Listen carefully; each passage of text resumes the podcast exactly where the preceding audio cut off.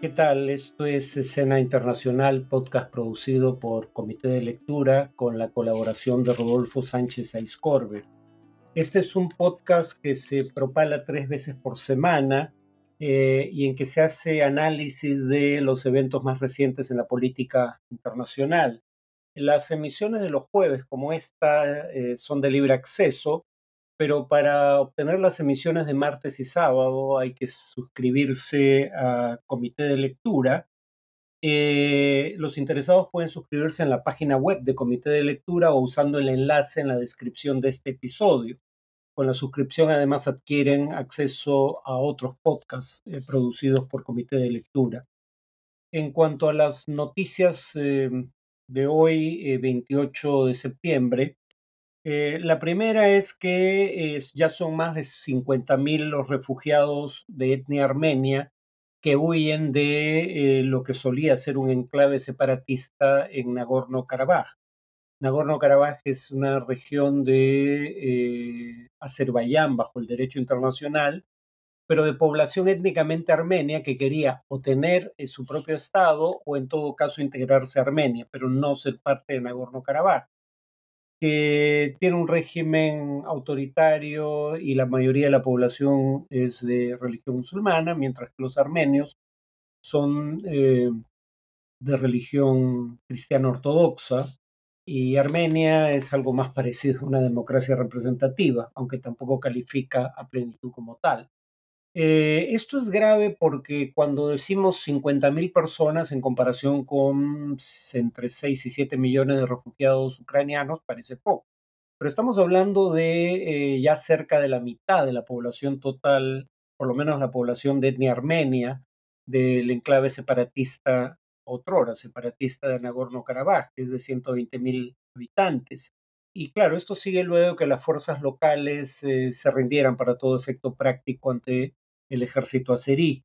Eh, y la población en ese contexto temía represalias porque ya han ocurrido en el pasado en la historia de este conflicto, por ambas partes. Eh, la mayoría de los refugiados tienen vivienda o familiares en Armenia, los demás tendrán que ir a hoteles o a centros de acogida.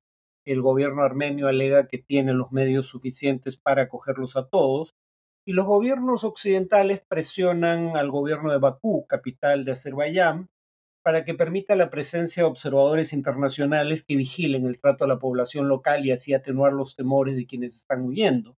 Azerbaiyán asegura que pretende reintegrar a los residentes de Armenia. Los antecedentes lamentablemente no son promisorios eh, y de cualquier manera se niega a concederles eh, autonomía, que sería otra demanda eh, si se reintegra el territorio Azerbaiyán. La segunda noticia de hoy es que el líder del Partido Popular en España, Alberto Núñez Feijó, fracasó en su primer intento por ser ungido jefe de gobierno. Se requería en la primera votación mayoría absoluta, no lo obtuvo, solo logró sumar a los votos del propio Partido Popular los 33 de Vox y los dos de una fuerza regional conservadora, eh, entonces, sobre 350 votos emitidos, solo obtuvo 172 y 678 en contra. En la segunda votación no necesita ya mayoría absoluta, solo necesita que haya más votos a favor que en contra, pero por este resultado, que según la versión de los miembros de los partidos que se oponen a un gobierno de Feijó se repetiría en la segunda votación, lo más probable es que Feijó no logre formar gobierno y entonces el rey, tras una nueva ronda de consultas entre grupos parlamentarios probablemente le encargue a Pedro Sánchez intentarlo. Si en dos meses ninguno ha sido investido jefe de gobierno, se iría a nuevas elecciones. La tercera noticia de hoy es que un juez declaró al clan Trump eh, responsable de fraude financiero.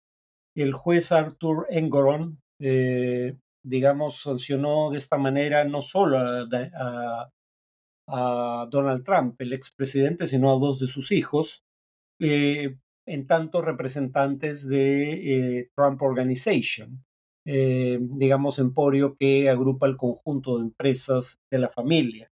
Según el juez, Trump infló el valor de los activos durante años para eh, lograr eh, elevar la cotización de las acciones del grupo.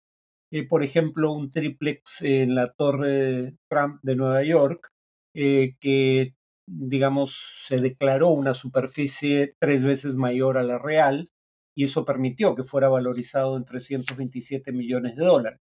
El juez dijo, y cito, las medidas de buena fe podrían variar entre un 10 y un 20%, no un 200%. O sea, no se asume que acá hubo un error de buena fe por esa razón, por la discrepancia, y añade, una discrepancia de este orden de magnitud por parte de un promotor inmobiliario que aumenta su propia superficie residencial durante décadas, no ocurrió una única vez, solo puede considerarse fraude.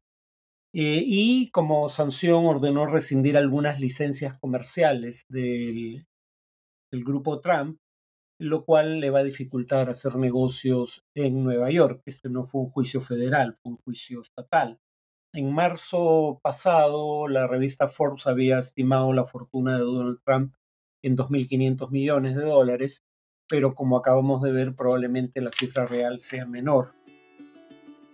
En cuanto al tema de análisis, eh, empezaría con un recuento. En meses recientes han acudido a China en representación del gobierno estadounidense, eh, y voy de más reciente a más antiguo, el eh, secretario de Estado, Anthony Blinken, la secretaria del Tesoro, Janet Yellen, el jefe de la CIA, William Burns, el eh, asesor principal de seguridad nacional del presidente Biden, es decir, Jake Sullivan, eh, Gina Raymond, la secretaria de Comercio, y la pregunta es por qué de pronto hay tantas visitas de gobernantes o miembros del gobierno estadounidense a Beijing, capital de China.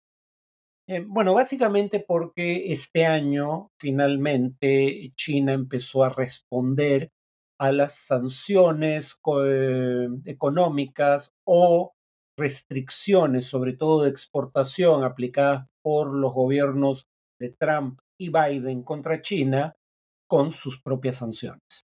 Eh, y entonces, eh, si bien la relación en materia comercial es de rivalidad, el grado de interdependencia entre ambos países implica que esta rivalidad no deba escalar más allá de un cierto nivel, porque podría perjudicar a ambas partes. básicamente China este año empezó a, aplicar sanciones contra empresas consultoras occidentales, sobre todo estadounidenses, quiero decir de consultoría empresarial. Por ejemplo, el grupo Mintz, eh, cinco de cuyos empleados en China fueron detenidos y las oficinas del grupo en Beijing fueron cerradas. Eh, Bain Company, eh, en donde los empleados fueron interrogados y los teléfonos y computadoras fueron incautados. Todo esto en marzo pasado. En mayo de este año eh, se allanaron las, oficinas de la consultora de negocios CapVision en Shanghai, Beijing y otras ciudades de China. Y la pregunta aquí es por qué específicamente empresas consultoras. Bueno, estas empresas consultoras en materia de negocios eh, asesoran a empresas extranjeras que contemplan la posibilidad de invertir en China sobre el riesgo que eso implica no solo de cara a el marco regulatorio interno eh, o el desempeño de la economía china, sino también teniendo en consideración las sanciones y restricciones económicas que impone el gobierno de Estados Unidos contra China y que pretende que sean aplicadas en algunos casos por terceros que exportan a China bienes o servicios con propiedad intelectual o componentes estadounidenses. ¿Por qué empresas de este tipo? Porque aquí, eh, bueno, dicho de paso, estas empresas, si bien asesoran a empresas específicas, sus opiniones pueden tener eh, también influencia en las decisiones de inversión de empresas que no sean asesoradas por estas entidades. Básicamente acá la sanción es de bajo costo para la economía china digamos, eh, no son empresas que generen valor dentro de China y si acaso sus recomendaciones podrían eventualmente eh, llevar a decisiones eh, por parte de empresas extranjeras en materia de inversión perjudiciales para la economía china. Y, dicho sea de paso, además de los casos que he mencionado, en marzo eh, China llevó a cabo revisiones de seguridad de productos de la empresa Micron, que fabrica chips de memoria, es una de las más grandes del mundo entre las fabricantes de estos chips o microprocesadores. Y en mayo eh, se prohibió eh, el uso o ciertos usos de estos microprocesadores fabricados por Micron. Eh, eso podría, se teme, eventualmente llevar a la prohibición de las ventas de los microprocesadores de memoria de Micron en el mercado chino en donde coloca el 25% de sus ventas totales de este producto. Eh, en febrero, el gobierno chino revisó un acuerdo entre la empresa Cattle, que es eh, un fabricante de baterías para vehículos eléctricos, y la automotriz Ford en los Estados Unidos. Eh, y ese acuerdo permitía que Ford utilizara baterías fabricadas por esta empresa china en los vehículos que construía, vehículos eléctricos, se entiende, en su planta en Michigan. Entonces, digamos, em, China está haciendo algo similar a lo que Estados Unidos ha hecho en el pasado con China, aplicando sanciones y considerando la prohibición de exportaciones en áreas donde China tiene ventajas competitivas en un contexto en donde Estados Unidos está, como ya indiqué, tratando de que sus aliados se sumen a las restricciones de exportación y en algunos casos a las sanciones que ha aplicado contra la República Popular China. Por ejemplo, en enero de este año, Estados Unidos eh, logró que Japón y Países Bajos se sumen a los controles de exportación de equipo requerido para construir microprocesadores en China. Eh, digamos, Japón y, Países Bajos son los principales productores mundiales después de Estados Unidos o junto con Estados Unidos de equipo eh, para producir microprocesadores avanzados. Eh, Taiwán y Corea del Sur son los países en donde se suelen ensamblar, sobre todo Taiwán, estos microprocesadores avanzados de 10 nanómetros o menos. Pero en todos estos casos, las empresas involucradas, sean empresas japonesas y, de Países Bajos, en el caso de la maquinaria, sean empresas de Taiwán o Corea, en el caso del ensamblaje de microprocesadores, en todos los casos cuentan con propiedad intelectual o componentes eh, de empresas estadounidenses. Por eso es que Estados Unidos puede inducirlas a sumarse a sus sanciones o a sus restricciones de exportación eh, dirigidas a China. Y claro, en el caso de China, no está sancionando ni a empresas que invierten en China, en lo esencial, al menos por ahora, ni a empresas que son un abastecedor importante de bienes o servicios para la economía china que no se producen en cantidad suficiente en China. China en general está tratando de aplicar sanciones ahí donde tiene alternativas. Eh, por ejemplo, donde hay competidores chinos eh, para empresas estadounidenses, como serían los casos de Starbucks o Apple.